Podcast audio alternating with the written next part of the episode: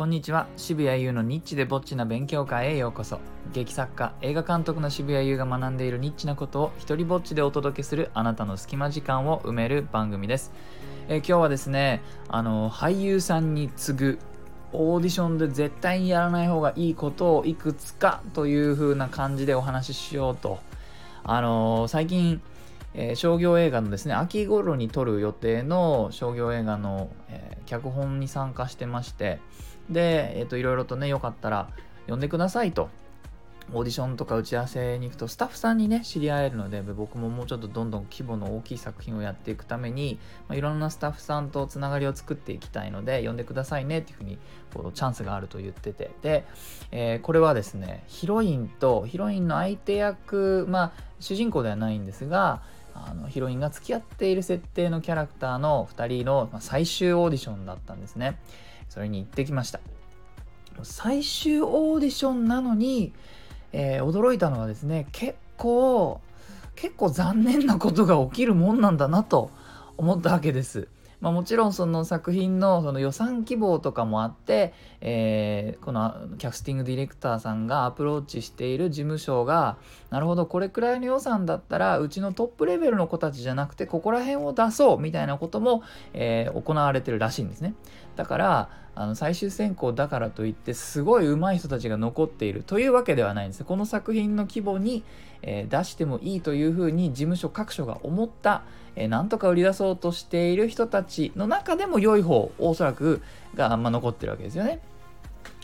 えー、でもそんなレベルでも結構こうおおそうあやあやばいなっていうことがいろいろ起きてまあ、だからおそらくね僕別にオーディション日常茶飯事じゃないのでそこまで知らないんですけれどもなるほど、まあ、そこそこ上に行ってもこういうミスが起きるんだなということを学習したので、えー、そこら辺を紹介していきたいと思います。えー、つまりですね俳優さんはこういうことはオーディションでやらない方がいいよやるとこう思われちゃうよみたいなことを赤裸々にお話ししますね。まずですね脚本に関するとんちんかんな質問はしない方がいいなと思いました。えとある俳優さんが、まあ質問、脚本に関してやり取りをすると、監督とこうちょっとね、近づいたような気持ちになれる、あるいは覚えてもらえるみたいなことを狙ってでしょうね。やり取りしたがってた子が、まあ、いたんですけれども、結果的に、その、その人が結局脚本の理解度が低いってことがこうバレちゃったんですよね。最終的にその監督に何て言われてたかっていうと、えーと、脚本読んでるんですよねっていうふうに言われちゃっていました。おそらく終了ですね。脚本読んでるんですよねって言われちゃったら、その人やっぱキャスティングしないと思うんだ。うんと、もちろん脚本に興味を持ったり、いろいろとこう探求心があるのは、多分基本いいことだと思うんです。だけれども、かなりシンプルなね、ちょっと内容、内容が言えないんですけれども、かなりシンプルなことで、えー、質問しちゃうと、その程度のこともお前わからないのかっていうふうに思われてしまいますね。えー、ですので、下手な質問しない方がいいかなと思いました。それからですね、指示を欲しがりすぎない方がいいなとも思いました。えー、何人かいましたね。えーと、どこに立てばいいんですか？どこに入ればいいんですか？いつドア開ければいいんですか？みたいなことをすごく逐一指示を欲しがる。うーん一言で言うとめんどくさい。あのー、ていうのかな？ドアを開けるタイミングが分かんなくてとかって言ったりする人がいたんですけど脚本に書いてあんだよドアを開けるタイミングぐらいよそれでねタイミングの指示がなかった段取りがなかったぐらいでドアを開けないっていうのはねもう終わってるもうほんとねそのさもしかもですよ指示がなかったことを自分が良いパフォーマンスができなかったその理由にねそのせいに従うとでも言いたげな感じがしてじゃあさ皆さんそこで少し想像力使えようと思うんですけれども全部指示しなきゃいけないような人って手間がかかるわけですよね。そんな人キャスティングしたいと思うかって話です。えー、お帰りくださいと。でもこの僕あのこのオーディションはほとんど見学なので一切決定権がないしそのオーディションでね もういいですとか言えないからいやー責任がないのは楽なんですけどこういう人が出てきたりするとストレスがすごいねおいおお前お帰れうわーってねイライラしてました指示欲しがりすぎんなちょっと良くないですね。自分考えましょう。そのドアをね開けるマイムができるかどうかをチェックしたくてオーディションやってるわけじゃないんでそれぐらい分かれよという話です、えー、それからですねセリフ。これ足したり変えたりする人結構います。足さない方がいいですし変えない方がいいです。やめましょう。それをねあの自分のこうできるんだぜ俺みたいなののアピールだと思ってる人がねなんででしょうね。そういう風潮でもあるんですかね。多いです。でもこれをやる人が何を発表しているか2つのことを発表しています1つはセリフをまともに覚えられませんっていうふうに言っているようなことと同じですし2つは脚本をリスペクトしていないっていうふうに言ったも同然ですね。えー、でそのそれに対しては寛容な監督も、まあ、いるとは思います。だけれどもそこに脚本家が同席していることもあるし、えーと、そういうふうに変えるとねやっぱ相手が混乱する新パートナーが混乱するってこともあるのでやっぱりその人は自分を見せようとしているに過ぎない、えー、人との協力関係が下手かなっていうふうに思われてしまう可能性があります。えー、お帰りくださいってやっぱ思っちゃいましたね僕はね。それからですねあのカメラが置いてあって大抵記録用に置いてあることがあるんですがそのカメラから結構顔を背けちゃう人も多かったです。顔を背けない。あそれからあんまりうなだれない方がいいなと。あのー、その大事なシーンでそのすごくこうショックなことが起きたとかあの何かすごい気が抜けた瞬間とかそういったやっぱ劇的な瞬間にうなだれたくなるのは分かるんですがこのオーディション上で記録するカメラっていうのは大抵監督の座り位置とかあのそこら辺のテーブルの近くに置いてあるのでうなだれてしまった場合カメラが下に入っていくとかできないですよね。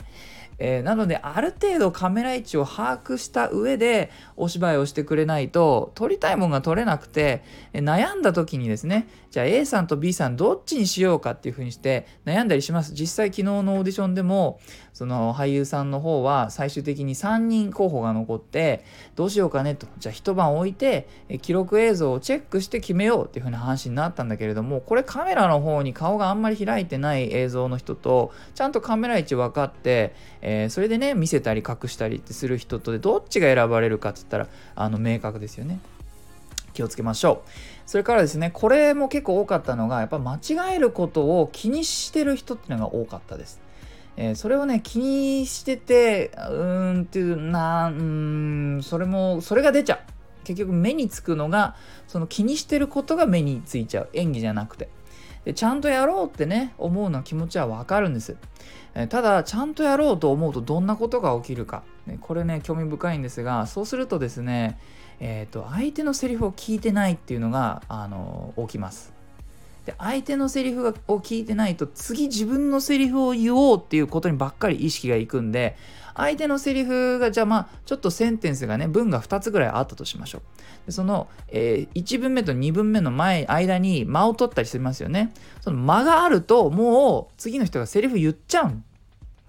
あのもう自分の番かと思っちゃうの,、まあ、あの間が少し空くと。なぜなら相手のセリフ聞いてなくて自分のをちゃんと言おうとしか思ってないから間が起きた瞬間に自分のターンが来たと思って喋っちゃうんですね。そうすると相手の相手も混乱してそれであの結果的にこうちぐはぐになって2人とも合鎮するという非常にかわいそうなことが起きるんです。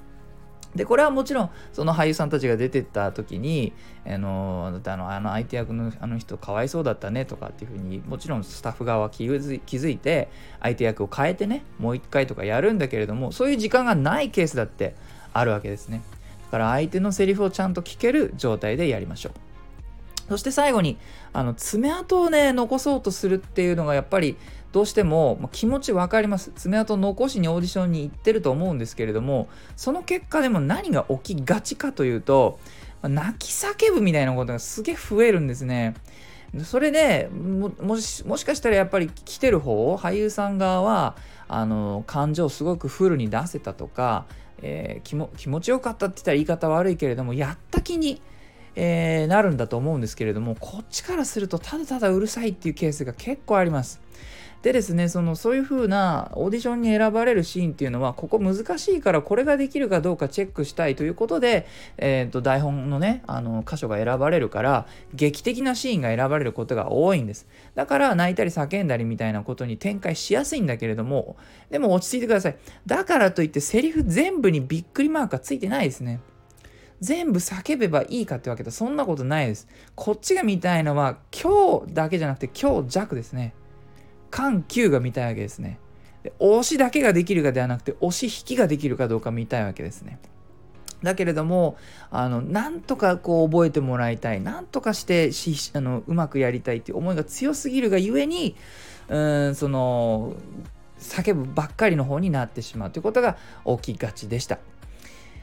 最後にお知らせです。脚本監督作「お姉ちゃんのダメ出し」完成までの道のりをリアルタイムで体験できるポスプロ視聴フリーパスを発行しました、え、389テイクおよそ6時間分ですね。の素材がどうやって1本の映画になるのか、え、DVD の特典映像で見るようなメイキングをリアルタイムで体験しませんか、え、フリーパスの中身は映画の脚本。すべての素材が見られるリンク。編集、音楽など各分野のプロフェッショナルとの打ち合わせがリアルタイムで視聴できる URL、そしてその内容が反映された映像や音楽が随時更新されていきます。えー、どう変わっていくのか、どんな音楽がつくのか、どんな色合いになるのか、僕もまだ知りません。その発見を皆さんと共有できるのがこの企画です。えー、詳細は概要欄に貼っておきます。よかったらチェックしてみてください。ではでは、渋谷優でした。